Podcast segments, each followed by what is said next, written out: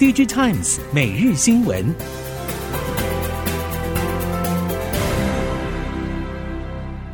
听众朋友您好，欢迎收听 DigiTimes 每日新闻，我是袁长杰，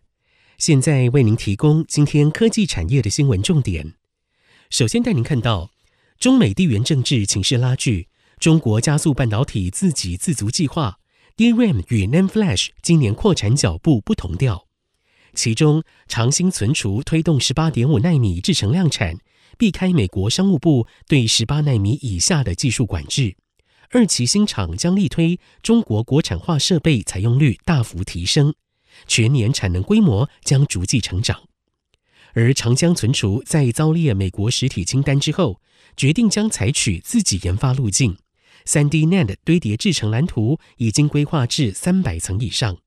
但是关键设备进口遭受阻挡，上游材料和设备产能的国产化脚步将成为最大挑战。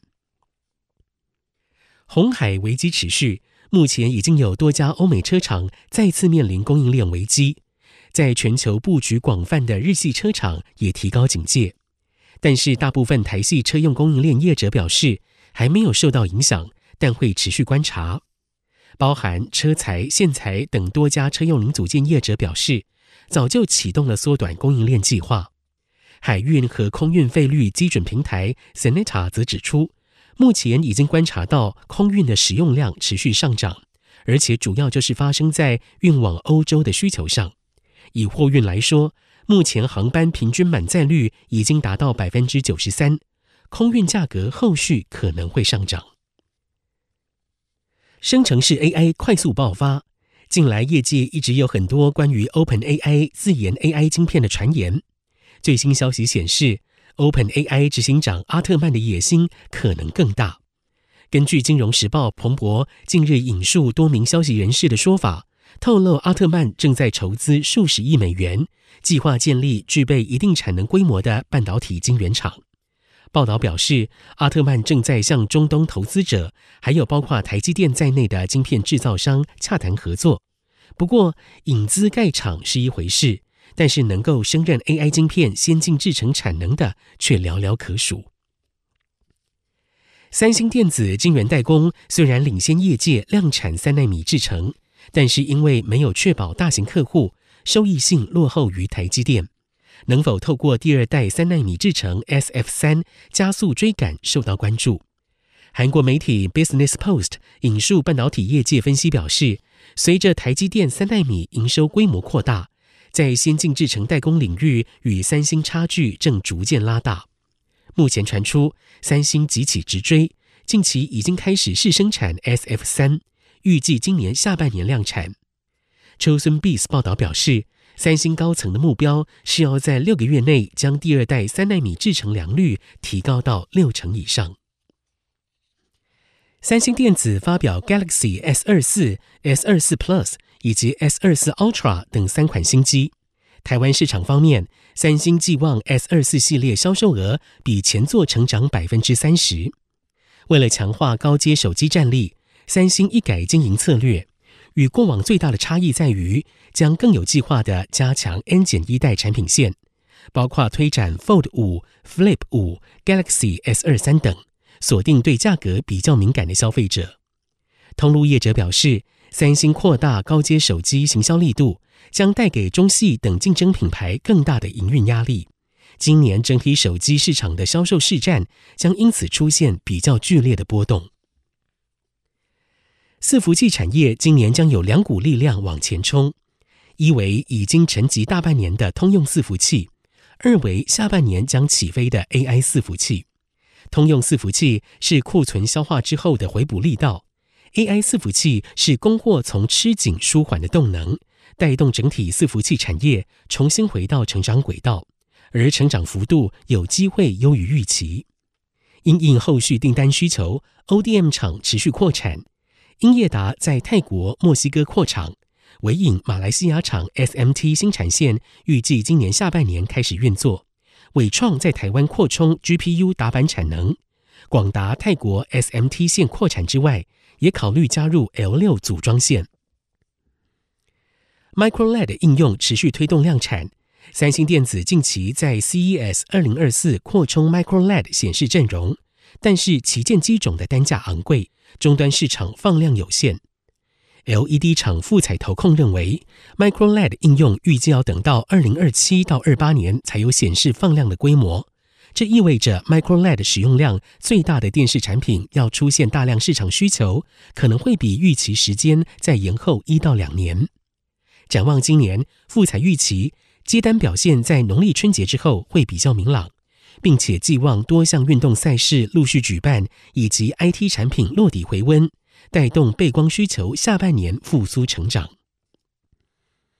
台系光学大厂亚光集团董事长赖以仁证实，将与南韩镜头模组大厂乐金 Innotech 合作拓展高阶手机及车载镜头市场，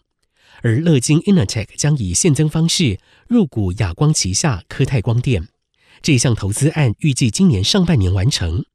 不过赖以仁并没有透露乐金 Innotech 持股。他在亚光集团尾牙前的记者联访中表示，股权将不对外公布。双方分工合作更为重要。根据了解，目前亚光与乐金 Innotech 已经展开了密切合作，无论是手机或者车用产品都已经送样。先前，中国功率半导体业者相继发布了涨价通知，开启功率元件市场新一波涨价潮。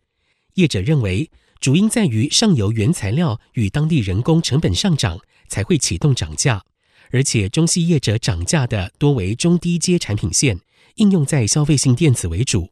台厂近几年已经转向做高阶产品，短期内台厂应该不会跟进调整价格。至于市况是否好转，台系功率元件业者表示，还要持续观察。仅以现今第一季市况而言，需求还是相对低迷。不过，后续成长动能可期，期待景气复苏就在不远处。台湾政府近年对于太空产业发展相当重视，但是台湾参与国际太空产业有哪一些机会和挑战？聚焦海外市场的台湾业者表示，台湾厂商最大参与机会就在地面设备端，不过这只占整体太空产业一小部分。随着台湾政府持续带动业界投入太空产业下，人才生态系逐渐完善，从全球各国参与者中来看，已经拥有相对好的起跑点。对于台湾来说，必须找到参与太空产业的利基点，并且扩大优势，才能够在日渐壮大的商业太空趋势下找到一席之地。台电举行龙潭六十百万瓦储能系统启用典礼，台电总经理王耀庭表示，再生能源量能持续增加，预估今年春节期间渗透率将达百分之四十，需要更多的储能系统加入稳定电网。台电预计今年将会再完成东山超高压变电所六十百万瓦储能，共计台电自建储能系统可以达到一百六十百万瓦。不过，近期储能市场已经出现了供过于求的现象。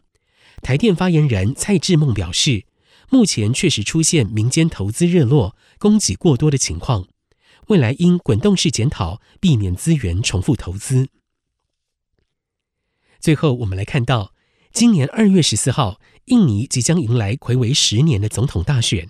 候选人对中国的立场是投资者、企业关注焦点。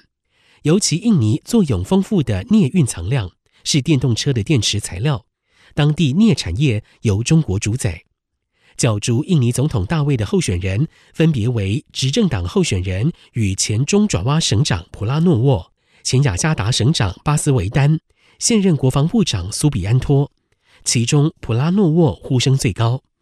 目前，企业与投资者放缓了投资脚步，等待新政府的政策方针出炉。预计选举之后的今年下半年，IPO 与相关投资活动才会陆续释出。以上，DigiTimes 每日新闻由 DigiTimes 电子时报提供，原长杰编辑播报。谢谢收听。